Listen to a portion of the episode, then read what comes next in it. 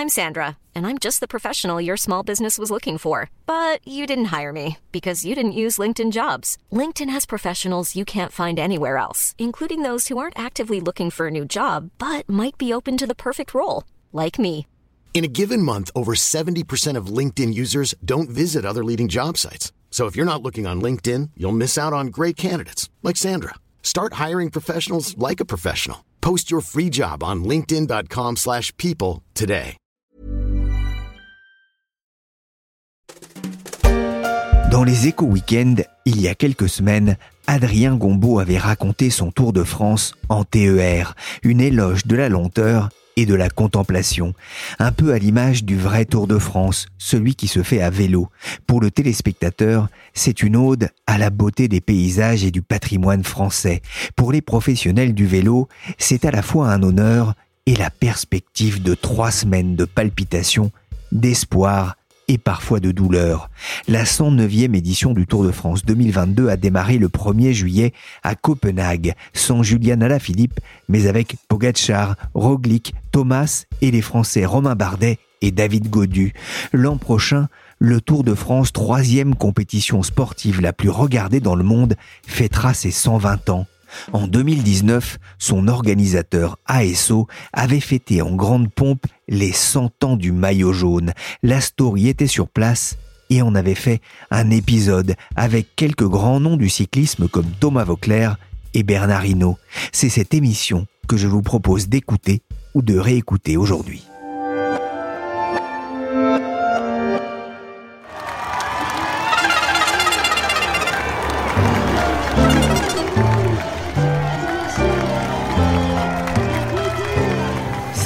6 juillet 2019, le 106e Tour de France de l'histoire partira de Bruxelles en hommage au cinquantenaire de la première victoire sur la Grande Boucle d'Eddy Merckx. Direction Paris, où il arrivera le 28 juillet. Entre-temps, il sera passé par Reims, Nancy, Belfort, Nîmes, Limoux, Toulouse ou encore Saint-Étienne au fil d'un parcours long de 3460 km. Cette édition sera particulière puisque le Tour fêtera aussi les 100 ans du maillot jaune. Je suis Pierrick Fay, vous écoutez La Story, le podcast d'actualité des échos, et je vais vous expliquer pourquoi le Tour de France est éternel.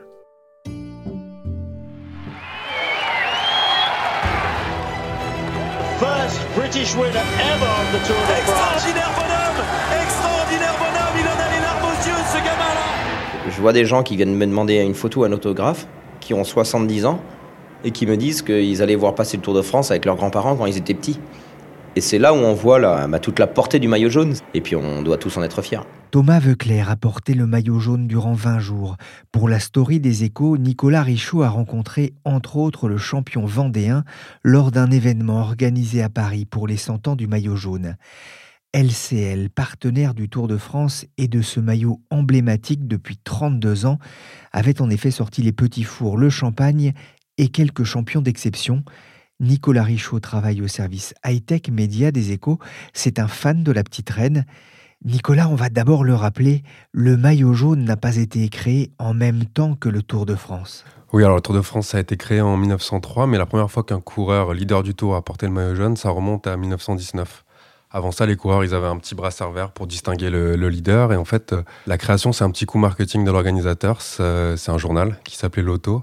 C'est l'ancêtre de l'équipe. Et en fait, les pages étaient jaunes. Donc, ils ont, fait, ils ont pris la décision de, de faire un maillot jaune pour faire un petit peu de publicité pour, euh, pour leur journal. Et c'est la même chose en Italie d'ailleurs, avec le Tour d'Italie où le maillot de leader, c'est un maillot rose. Et en fait, c'est parce que l'organisateur, c'est la Gazzetta dello Sport. Et ces pages sont roses, tout simplement. Ah, C'est vrai que du jaune ou du rose, ça se voit mieux qu'un brassard vert hein, pour le public qui se masse le long des routes. Vous avez rencontré ce soir-là l'un des héros de mon enfance. C'est un breton dur comme le granit, Bernard Hinault.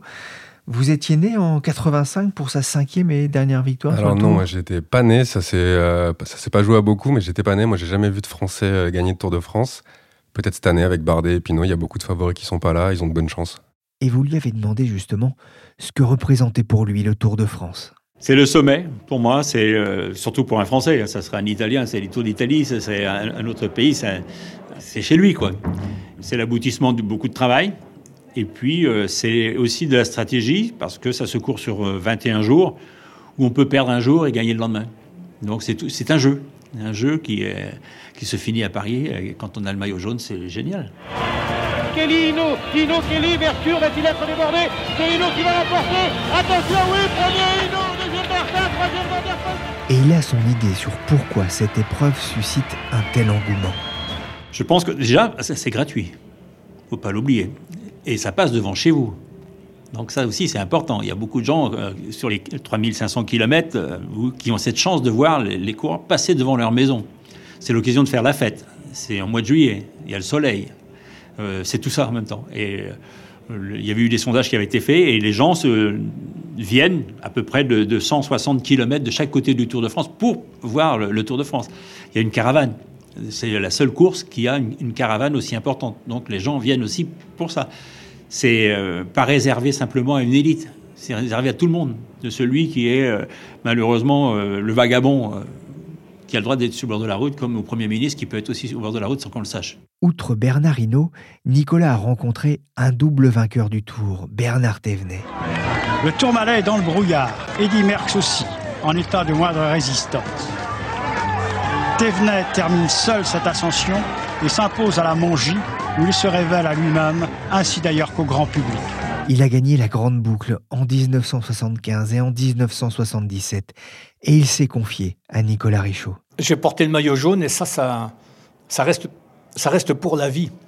Il y, a des, coureurs qui ont porté le maillot jaune ne serait-ce qu'une journée, mais chez eux, dans leur, dans leur pays, ils sont connus comme étant le sportif qui a porté le maillot jaune. Parce que tout le monde sait ce que c'est que le maillot jaune. il y a peut-être 1% des Français qui ne savent pas, je sais pas, mais tout le monde sait ce que c'est que le maillot jaune. Quelqu'un qui a porté le maillot jaune, c'est la, fierté pour ses amis, pour ses parents, pour son village, pour son département. Pour prendre ma part, moi, quand j'avais 15-16 ans, euh, c'était pas vraiment un objectif, c'était un, rêve, un, pur rêve. pour moi, le meilleur souvenir, c'est le, bah, premier jour où je l'ai porté, le premier jour où je, l'ai eu en course. Parce qu'évidemment, le premier jour où je l'ai porté, c'était après l'arrivée de, Pralou, mais c'était le lendemain, dans la montée du col de l'Isoar, parce que j'avais prévu d'attaquer. Je n'avais que 58 secondes d'avance sur Eddy Merckx au classement général, c'était passé. Hein. Et il avait fait 11 grands tours, il n'avait pas perdu un seul. Donc euh, il fallait absolument l'écarter un peu du classement. Et en haut de y a les, trois derniers kilomètres, on appelle ça la casse déserte parce qu'il n'y a rien, c'est minéral. Il y, a, un petit bout d'herbe comme ça de temps en temps, mais il n'y a, rien qui pousse. Mais il y avait une foule là-haut qui était phénoménale. Évidemment, il n'y avait pas de barrière, donc les gens étaient presque au, milieu de la route. Il y avait un gendarme qui était, je ne sais pas combien, à 400 mètres devant moi, guère plus. J'avais l'impression qu'il rentrait dans la foule, mais la foule se refermait derrière lui, ça se rouvrait devant moi. Et je sentais que les, gens m'applaudissaient, ils étaient, euh, ils, étaient, ils, étaient, fous. Ils étaient fous. Et moi, j'ai l'impression que, qu'il y, avait, une communion entre le public et, avec le public. J'ai l'impression que les gens me soutenaient, ils voulaient m'encourager, ils voulaient absolument me donner des forces, pas des forces euh, physiques, mais des forces mentales, tout au moins. Et moi, en échange, ben, je leur apportais un grand bonheur. C'était un, moment, ça a duré. Euh, euh, la montée, ça dure combien? 4-5 minutes à peu près, mais c'était vraiment un moment euh, magique. Cette communion avec le public, cette proximité, c'est le secret du succès du Tour de France, Nicolas? Oui, alors c'est un sport populaire, mais vraiment dans les deux sens du terme, notamment parce que c'est un sport gratuit. On peut se mettre au bord des routes, voir passer les champions, il n'y a pas de guichet, tout le monde peut venir. Ça s'ajoute déjà beaucoup dans, dans la popularité du Tour. Et c'est un sport aussi qui va directement chez les gens, où les grands champions, ils passent sur les routes dans les plus petits villages de France. Il y a aussi la caravane publicitaire hein, qui, avec tous les sponsors du Tour, qui passe avant les coureurs et qui jette beaucoup de cadeaux aux gens. Ça contribue à l'ambiance de fête, à la ferveur du Tour. Et en tout, il y a plus de 10 millions de personnes euh, qui se massent au bord des routes pour voir passer les coureurs pendant trois semaines. Euh, c'est énorme. Inno, Thévenet, de grands anciens qui ont écrit les plus belles pages du cyclisme français. Nicolas Richaud a aussi rencontré un autre rouleur qui a aussi enthousiasmé les suiveurs du Tour, comme ici à Bagnères de Luchon en 2012. Bravo, chapeau, vous êtes extraordinaire, monsieur Vauclair. La Martinique est debout pour celui qu'elle a surnommé Tiblan. Et la France vous applaudit, la France est debout. Et la France vous dit merci, merci, merci. Thomas Veuclair aussi, le Tour de France a le goût de l'enfance. J'ai commencé le vélo euh, quand j'avais 13 ans et forcément parce que je, euh, la première course que tout le monde regarde, c'est le Tour de France. Quoi. Euh, en fait, quand on parle de vélo, on parle d'abord du Tour de France et ensuite, si jamais on est vraiment passionné par le vélo, on regarde les autres courses. Mais quand on parle vélo, on, parle, on pense Tour de France et c'est ce qui symbolise la, pratique, la pratique du vélo, tout simplement. En quoi ça vous a changé en tant qu'homme? Bah, disons que en 2004, par exemple, quand je suis arrivé sur le Tour de France, j'étais champion de France. Au bout de 4 jours, j'ai changé mon maillot bleu-blanc-rouge contre un maillot jaune. Et, et puis, euh, je vais vous donner un exemple très concret. La première journée de repos, euh, au bout d'une semaine, j'étais maillot jaune et euh, il me manquait quelques produits de toilette. Je suis allé au supermarché du coin à côté de l'hôtel et j'ai pas pu faire mes courses. Et donc je me suis dit, oh là, y a, en une semaine, il y a eu un truc bizarre, quoi. C'est-à-dire que j'ai pas pu acheter euh, ma mousse à raser et puis mes, mes rasoirs et mon gel douche. Euh, voilà, c'est une anecdote toute bête, mais qui illustre bien à quel point peut vous propulser un maillot jaune sur un Tour de France. ouais. Nicolas lui a aussi demandé si le Tour de France faisait partie du patrimoine français ou du patrimoine mondial. Alors je pense qu'il faut que ça appartienne à tout le monde. Et c'est justement ce qui fait la force du Tour, c'est que c'est universel, c'est mondial. Par contre, faut pas oublier que c'est le Tour de France. Alors bien sûr, il y a du marketing, il y a du business, faut pas se le cacher. Il y a des, il y a des retombées économiques euh, dont j'ai aucune connaissance, mais que j'imagine astronomiques, très bien. Mais ce qu'il faut pas oublier, c'est que si jamais le Tour de France en 2019, ça attire autant de pays en direct, autant de public sur le bord de la route, autant de retombées, c'est parce qu'en 1903, il y a, a quelqu'un qui s'appelle Maurice Garin qui a gagné le premier Tour de France et, il y a des Eugène Christophe qui ont réparé une fourche dans la descente du Tourmalet chez le forgeron. C'est ça qui fait l'histoire. Il y a des Bernard Hinault qui ont gagné 5 tours, euh, voilà, il y a des Bernard Thévenet qui ont renversé Eddy Merckx. Et ça, ça appartient euh, bah, à la France. C'est pas un château, mais ça pourrait être Versailles, quoi. Je veux dire, c'est notre patrimoine. Il y a du marketing, il y a du business et des retombées économiques. Il a raison, Thomas Veuclair. Derrière le Tour de France, il y a une entreprise. Et si au fil des ans, les vainqueurs d'étapes sur l'asphalte et dans les cols ont tendance à changer tous les jours ou presque, le vrai gagnant, c'est toujours le même, en trois lettres, ASO. Christophe Palière, c'est journaliste aux échos, spécialiste notamment du sport business. Qui est ASO, Christophe? C'est un sigle pour euh, Amaury Sport Organisation. En deux mots, c'est le pôle euh, organisation d'événements sportifs du groupe familial euh, indépendant Amaury, par ailleurs euh, propriétaire de l'équipe. Alors, ce qu'il faut savoir, c'est que ASO, euh, c'est l'un des plus grands organisateurs d'événements sportifs euh, au monde. Mais au-delà du Tour de France et d'autres grandes courses cyclistes, il faut savoir que ASO a récupéré au fil du temps, par exemple, Paris-Nice ou même euh, le Tour d'Espagne. Mais ASO, c'est aussi le Dakar, le Marathon de Paris, le Tour de France à la voile. Enfin, ils sont aussi dans le golf. ASO est aujourd'hui un peu partout. Et c'est- un, un business, le Tour de France? Alors, le Tour de France, c'est un sacré business. Alors, ce qu'il faut savoir, c'est qu'ASO cultive le plus grand secret sur les aspects financiers du Tour de France. Il y a une énorme communication, mais à côté de ça, c'est peut-être les secrets les mieux gardés de la, République, si je puis dire. Mais quand même, il y a évidemment, il y a quelques chiffres sérieux qui circulent, puisque évidemment, euh, on est dans le monde de l'économie, il y a beaucoup d'acteurs. Alors, deux, trois chiffres. Euh, on estime aujourd'hui le budget du Tour de France aux alentours de 250 à 100 160 millions d'euros. Au fond, c'est une grosse PME. L'essentiel, ça provient euh, des droits télé et à l'international notamment, puisque ce qu'il faut savoir, c'est qu'aujourd'hui, le Tour de France est dans 190 pays, c'est 100 chaînes, euh, 60 en direct. Évidemment, il y a l'énorme machine euh, France Télévisions. Et puis, il faut parler évidemment des partenariats commerciaux, toutes ces marques qu'on voit, la caravane, etc. Et puis, les contributions évidemment des collectivités locales qui accueillent le Tour. Donc, cet ensemble fait une espèce d'écosystème très équilibré. Et pourquoi? Bah, Parce que le Tour de France, c'est quand même probablement le plus grand spectacle sportif gratuit.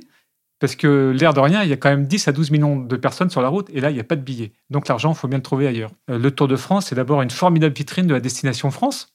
France Télévisions, qui a un rôle considérable dans cette affaire, parce que les images sont superbes. Donc on vend la France, et c'est pour ça aussi que les collectivités locales veulent en être. Les images sont, sont magnifiques et, on- et c'est de la promotion. C'est une sacrée organisation aussi. hein. Alors oui, évidemment, c'est une sacrée organisation parce que c'est déjà euh, en, en soi une machine incroyable. Euh, Juste quelques chiffres, il faut le rappeler quand même, il y a 176 coureurs. Là, je parle de l'édition 2019, 450 euh, organisateurs, 2000 journalistes et photographes euh, accrédités. Euh, donc derrière, bah, il faut une machine qui tourne et elle est beaucoup moins efficace. ASO, globalement, euh, c'est une centaine de permanents et il y a 400 équipiers euh, sur le tour qui sont recrutés pour l'événement. Donc euh, il y a quand même 500 personnes en face. Lors de cette soirée, Nicolas Richaud a justement rencontré Florent Garrigou. Il est responsable des partenariats chez ASO et il témoigne de la particularité du tour. Le Tour de France a ça, qui est de fédérer les gens au-delà du sport et de donner lieu à des épopées chaque année en plein air. Et effectivement, avec des conditions euh, qui changent chaque jour, qui sont parfois dantesques, la pluie, la neige, le froid, le vent, la chaleur, des routes et des parcours qui changent chaque année. Et c'est ce qui fait la spécificité du Tour de France, c'est que chaque année, les gens attendent le parcours, de savoir où il va passer, s'il va passer près de chez eux, s'ils vont pouvoir aller le voir sur le bord de la route dans quelles conditions ils vont pouvoir le voir, est-ce qu'ils vont pouvoir faire un pique-nique, est-ce qu'ils vont pouvoir le voir en famille, euh, aller le voir avec des amis? Et c'est vraiment ce qui fait la spécificité du Tour de France. Est-ce que le Tour de France est éternel alors? Ah, je crois, je crois que le Tour de France est éternel. Euh, je pense que tant que la France existe, le Tour de France existera. Il est de plus en plus difficile à organiser euh, pour des questions de sécurité. Il est de plus en plus important. Euh, ils font pas sur des routes parfois étroites. Mais je crois que le Tour de France est éternel. Et c'est pas pour autant qu'il faut pas imaginer le futur du Tour de France. Je crois que les équipes qui organisent chez nous le Tour, les équipes sportives en particulier, cherchent chaque année à renouveler le parcours, à imaginer des nouveaux euh, itinéraires, à imaginer comment la compétition euh, va pouvoir être, euh, va tenir en haleine le, public. Et je crois qu'on on travaille vraiment là-dessus, dans l'idée de se réinventer et d'aller chercher des publics, non seulement un public très large, mais aussi un public jeune, parce que je crois que le, vélo aujourd'hui a cette capacité à, à fédérer les gens à travers des athlètes qui sont des athlètes d'exception. Vous avez déjà une idée de à quoi ça va ressembler le Tour de France de demain? Alors le Tour de France demain, euh, je pense que mon, rêve, euh, ce serait que les, jeunes euh, de moins de 15 ans euh, citent le nom euh, d'un cycliste, comme ils citent aujourd'hui le nom d'un joueur de football. Je crois que c'est ça qu'on aimerait tous. On n'en est pas loin, on voit que cette année, euh, on a sorti les vignettes du Tour de France. Panini, qui est un de nos partenaires, a sorti des vignettes du Tour de France. Quelque part, c'est ce que fait le foot très bien depuis des années. Donc voilà, notre rêve, c'est ça, c'est que les gens puissent acclamer, euh, à nouveau acclamer des grands champions, et que les jeunes, gens, les jeunes enfants, puissent acclamer les noms de, grands champions comme ils acclament aujourd'hui euh, Neymar ou, euh, ou Mbappé les stades. J'ai compris en écoutant les anciens porteurs du maillot jaune leur attachement à ce sport et à cet événement. Et les entreprises ne sont pas en reste, à l'image de LCL, sponsor du maillot jaune depuis 1987. Nicolas Richaud a demandé à Caroline Arnaud, directrice de la communication de LCL, pourquoi ils étaient autant attachés à ce sponsoring et à ce maillot. C'est un sport qui véhicule des valeurs de courage, des valeurs de sportivité. Et le Tour de France, c'est un des premiers événements euh, mondiaux euh, en termes de euh, spectateurs, de téléspectateurs. C'est un des rares événements qui est gratuit pour le public et qui véhicule une liesse populaire fantastique.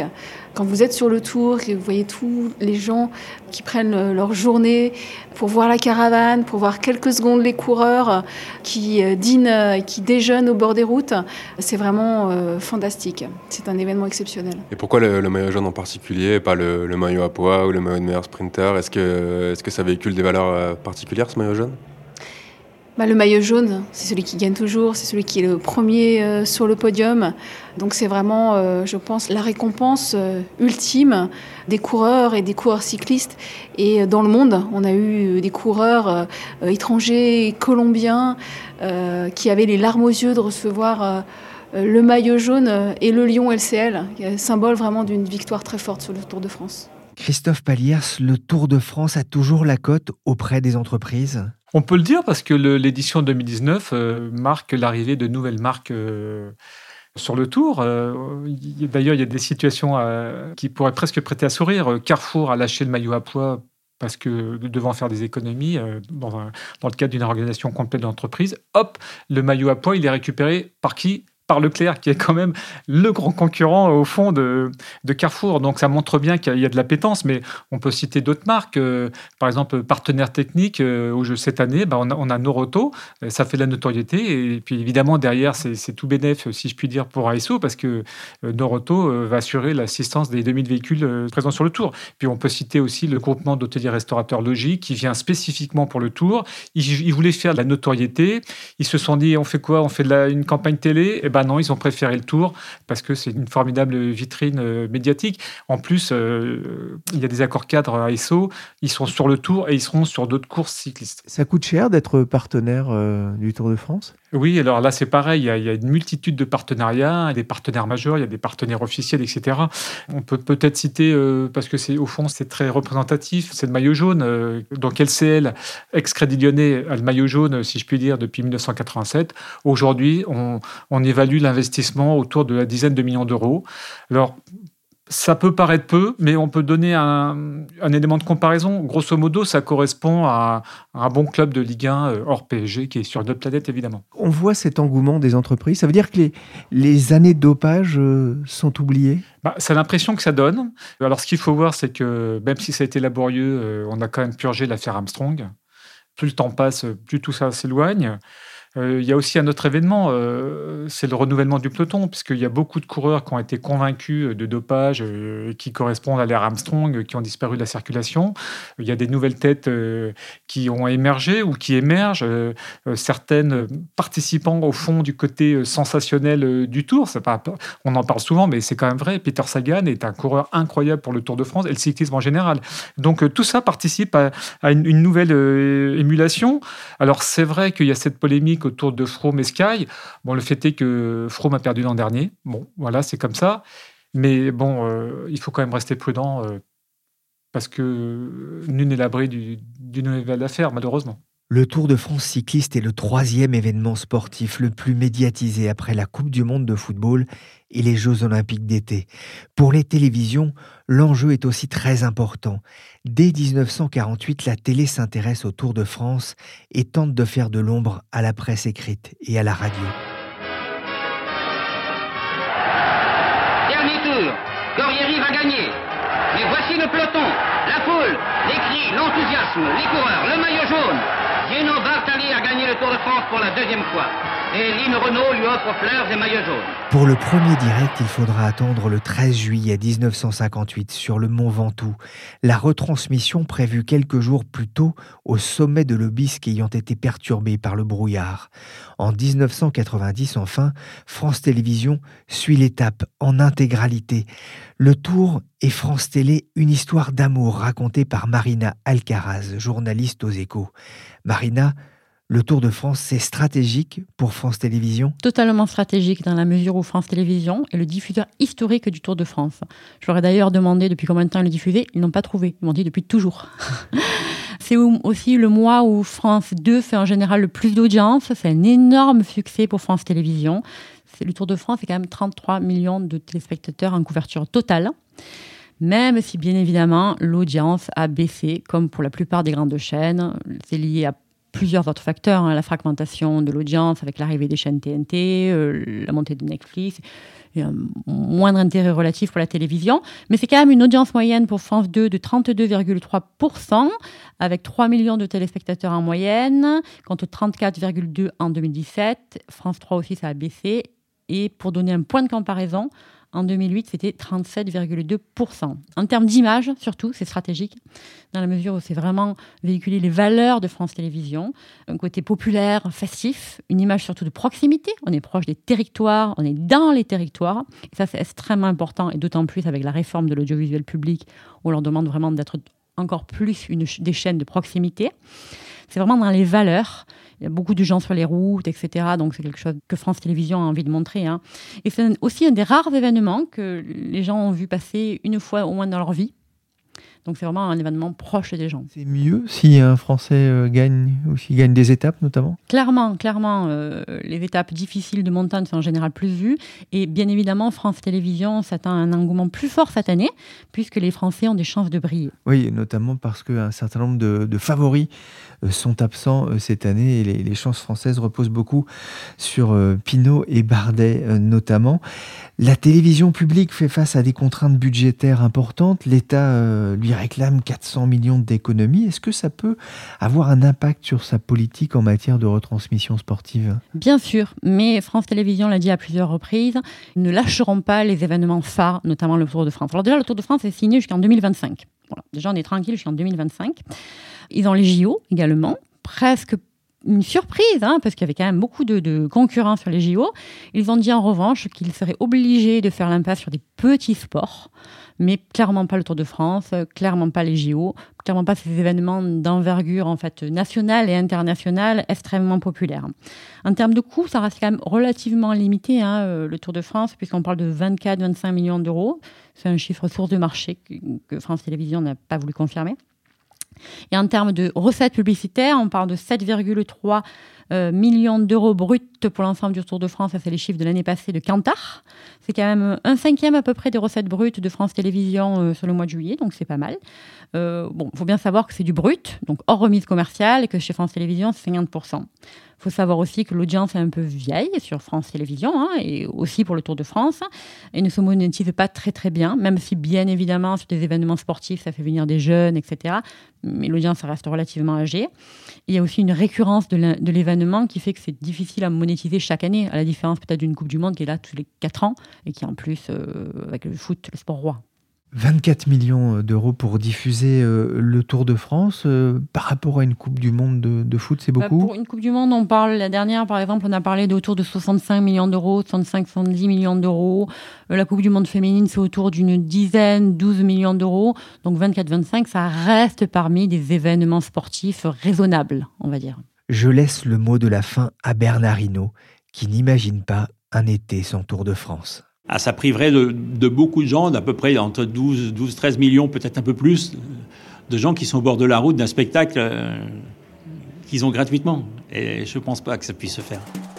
Merci à Marina Alcaraz et à Christophe Paliers. Merci aussi à Nicolas Richaud pour cette soirée auprès d'anciens porteurs du maillot jaune. La story, le podcast d'actualité des échos, c'est fini pour aujourd'hui. L'émission a été réalisée par Nicolas Jean et Mathias Arignon, les grégarios de la story. Chargé de production, d'édition et des barres vitaminées, Jean-Philippe Louis. Vous pouvez nous retrouver sur toutes les plateformes de podcast. Je signale d'ailleurs pour les amateurs de vélo notre précédente émission sur comment Bruxelles a sauvé l'industrie du vélo en Europe. Pour l'info en temps réel, c'est sur leséchos.fr.